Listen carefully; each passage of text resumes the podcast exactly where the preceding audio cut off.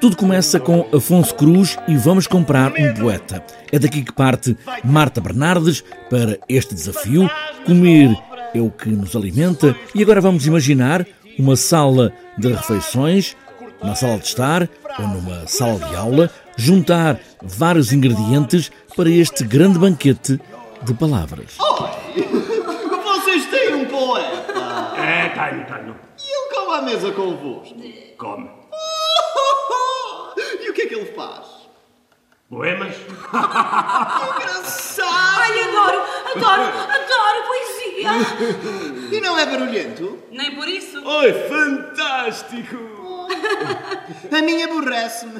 parte de uma ideia fundamental que é a arte como alimento fundamental na nutrição saudável de uma ideia de cidadania e de uma ideia de relação com a vida. E é aqui que entra a ficção de Afonso Cruz, onde ter um poeta pode ser como ter um animal de estimação lá em casa e a economia dá-nos de comer, a uma ideia eh, que não nos alimenta, é demasiado economês para fazer a digestão. E nessa ideia de, de- de nutrição, ah, este texto do Afonso estava, de alguma forma, a metáfora perfeita, porque é um texto ligeiramente distópico, se bem que na verdade é só uma realidade sublinhada, em que o, o mundo se gere todo em torno de estatísticas, números, eh, eh, probabilidades, marcas.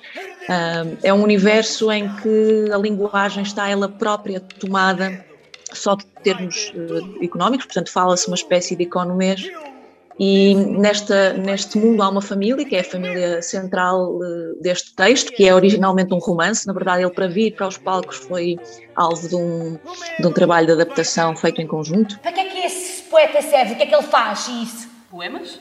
E para que é que isso serve?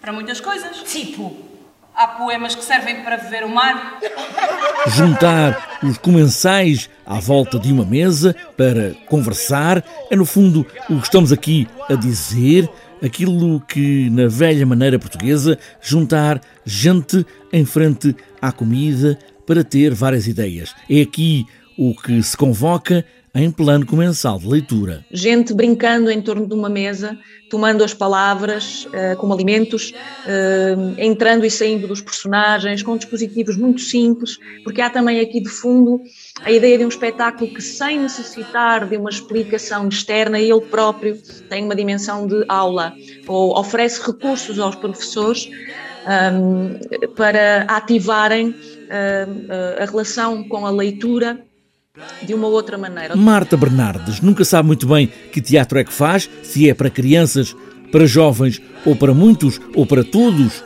Juntar na mesma mesa uma ideia de conversa alargada, uma enorme sala de aula para nos espantarmos com o que vamos aprender, comendo todas estas palavras com sentido de humor, sentindo amor.